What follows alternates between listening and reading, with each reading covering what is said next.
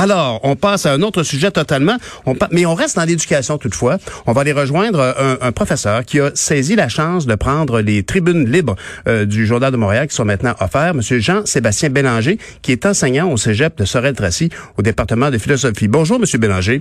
Bonjour. Dites-moi, est-ce que euh, vous montrez, évidemment, vous êtes pragmatique devant le fait que l'enseignement, particulièrement au niveau des cégeps, se fait beaucoup à distance, mais vous croyez qu'il y a une certaine dérive, on banalise euh, certaines situations?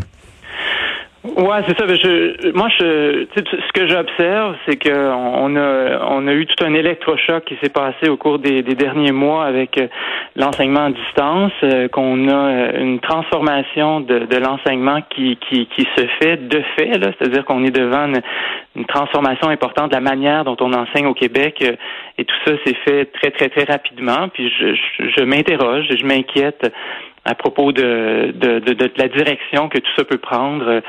J'ai écrit un texte qui, qui, qui, dresse un portrait qui, qui, qui pourrait être sombre, qui, qui pourrait ressembler à une espèce de dystopie dans laquelle l'enseignement pourrait se diriger dans une situation où éventuellement on, on en venait qu'à faire de, de l'enseignement à distance mur à mur, une situation où on pourrait s'attendre à même peut-être voir disparaître les cégeps dans, une, dans, dans le pire des cas.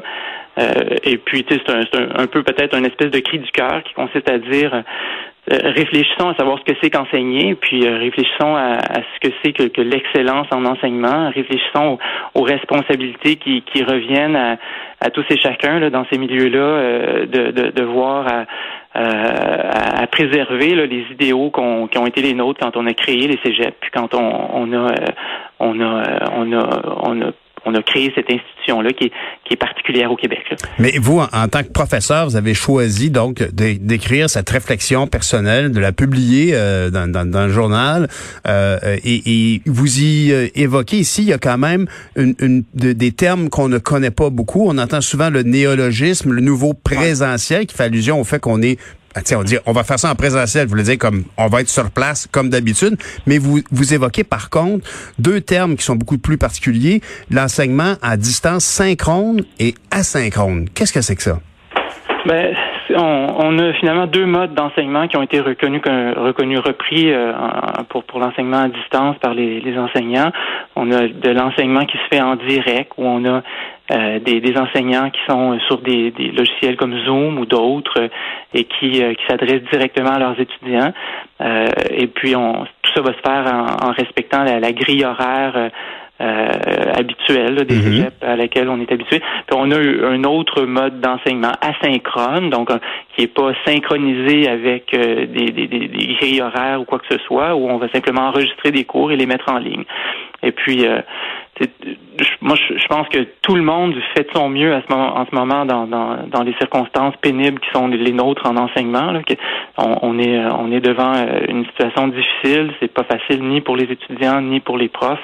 Euh, mais je, moi, je m'inquiète d'une tendance possible qu'on pourrait voir apparaître dans quelques années où euh, l'enseignement pourrait avoir subi des, des transformations telles qu'on la reconnaisse un peu moins et que euh, on, on, appelle un jour de l'enseignement à proprement parler euh, simplement le fait, par exemple, d'enregistrer des cours et les mettre en ligne et, associer à ça des, des travaux à faire. C'est ce qui est fait en ce moment et c'est ce qu'on appelle de l'enseignement. C'est correct, là, on est dans une situation de crise au Québec, puis tout le monde fait de son mieux. Là. Donc c'est important de bien saisir ça.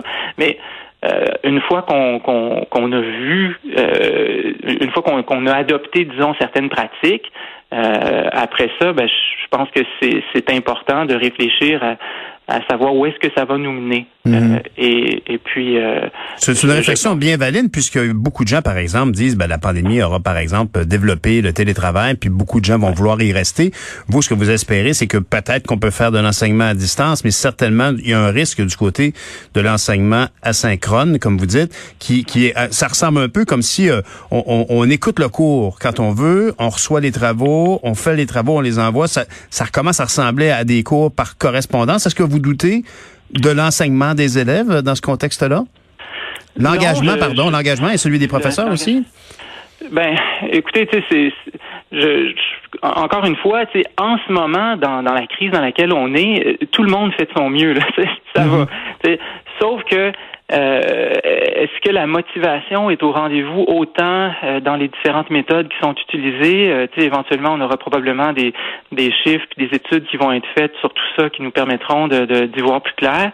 mais mais tu sais, moi je, je je, je, garde euh, en tête une espèce d'idéal d'enseignement qui est, qui, est, qui, qui est construit sur un modèle humaniste où on est dans une relation très étroite entre maître et élève.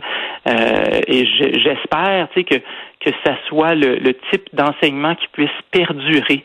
Mais euh, euh, dans, dans une logique où on, parfois on va chercher à accommoder un peu les uns et les autres, dans une logique où euh, euh, certains droits aussi sont, sont en cause là-dedans.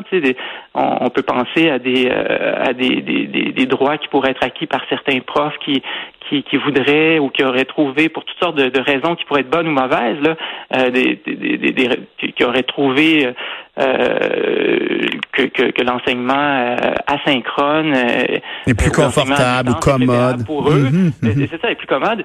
Mais tout ça, ça, ça altère quand même l'institution qui est le cégep, puis ça altère l'acte d'enseigner. Mhm. Monsieur Bélanger, euh, est-ce que, est-ce que votre point de vue rencontre pas un peu celui qu'on a pu lire, euh, certains élèves qui justement s'inquiètent un peu euh, de, de, de, la valeur de leur diplôme? Est-ce qu'il y a des élèves qui vous en ont parlé directement aussi?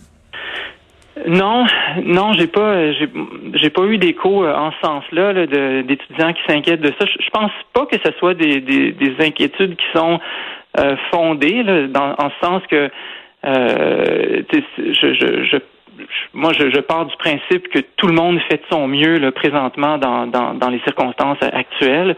Donc, euh, je, je, pense qu'un étudiant qui est engagé dans son cheminement académique, qui met des, des efforts et des énergies, va avoir euh, des, des, acquis qui vont être parfaitement valables. Euh, mais il faut quand même voir qu'on est dans une situation qui est particulièrement difficile. Et puis, il faut préparer l'avenir. La, la crise va, va finir par finir. Et puis, euh, de, de, de quoi auront l'air nos mm cégeps euh, lorsque toutes ces différentes pratiques enseignantes-là euh, deviendront euh, concurrence. Là, mhm. Elles vont se faire concurrence pour pour pour de la clientèle étudiante. Malheureusement, on, on est aussi dans une dans une, un monde euh, où le, le, le, clientélisme est prévalent. et, et moi, je, je m'inquiète à moyen et à long terme pour mhm. la, la, survie de, de, mon institution. En tout cas, on, on peut dire, M. Bélanger, que vous, vous maintenez la réputation du professeur de philo, celle du professeur qui remet en question, qui demande à réfléchir. Auriez-vous la même position si vous enseignez, par exemple, les mathématiques? Euh, je, votre question, ce serait euh, est-ce que euh, on, doit s'inquiéter des différents modes d'enseignement euh, autant, peu importe les, disciplines qu'on enseigne, c'est ça? Non, mais ce que je veux dire, c'est que votre prise de position reflète bien quand même l'aura d'un professeur de philo qui, se pose des questions. Avez-vous l'impression que d'autres de vos collègues, peu importe les matières, partagent vos inquiétudes? Je, je, oui, c'est sûr je, pense que dans, dans une situation comme comme comme la nôtre là, euh, où euh, c'est vraiment euh, un défi tous les jours. Je, je pense à, à, certains de mes collègues en littérature qui qui enseignent sans sans même avoir la possibilité de voir leurs étudiants. On a mmh. certains certains collèges qui ont sont intervenus en disant ben vous pouvez pas obliger par exemple vos étudiants à, à ouvrir la caméra pour pouvoir les voir. Mmh. C'est on, on, entre dans, euh, dans des situations qui sont euh, qui sont très difficiles pour pour tout le monde. Euh, donc évidemment, tout le monde se pose des questions partout, mais bon, c'est, quand on est en philo, j'imagine qu'on a cette espèce de travers naturel qui, consiste à, à, faire preuve d'esprit critique. Et ouais, ça, ça vient comme ça. Ben, Monsieur Bélanger, je vous remercie beaucoup d'avoir partagé votre réflexion dans la lettre ouverte. Faites la différence dans le Journal de Montréal et avec nous aujourd'hui avec nos auditeurs. Merci beaucoup. Bon week-end. C'est très gentil. Bon week-end à vous. Merci, Jean-Sébastien Bélanger, qui est professeur en philosophie au cégep de Sorel-Tracy.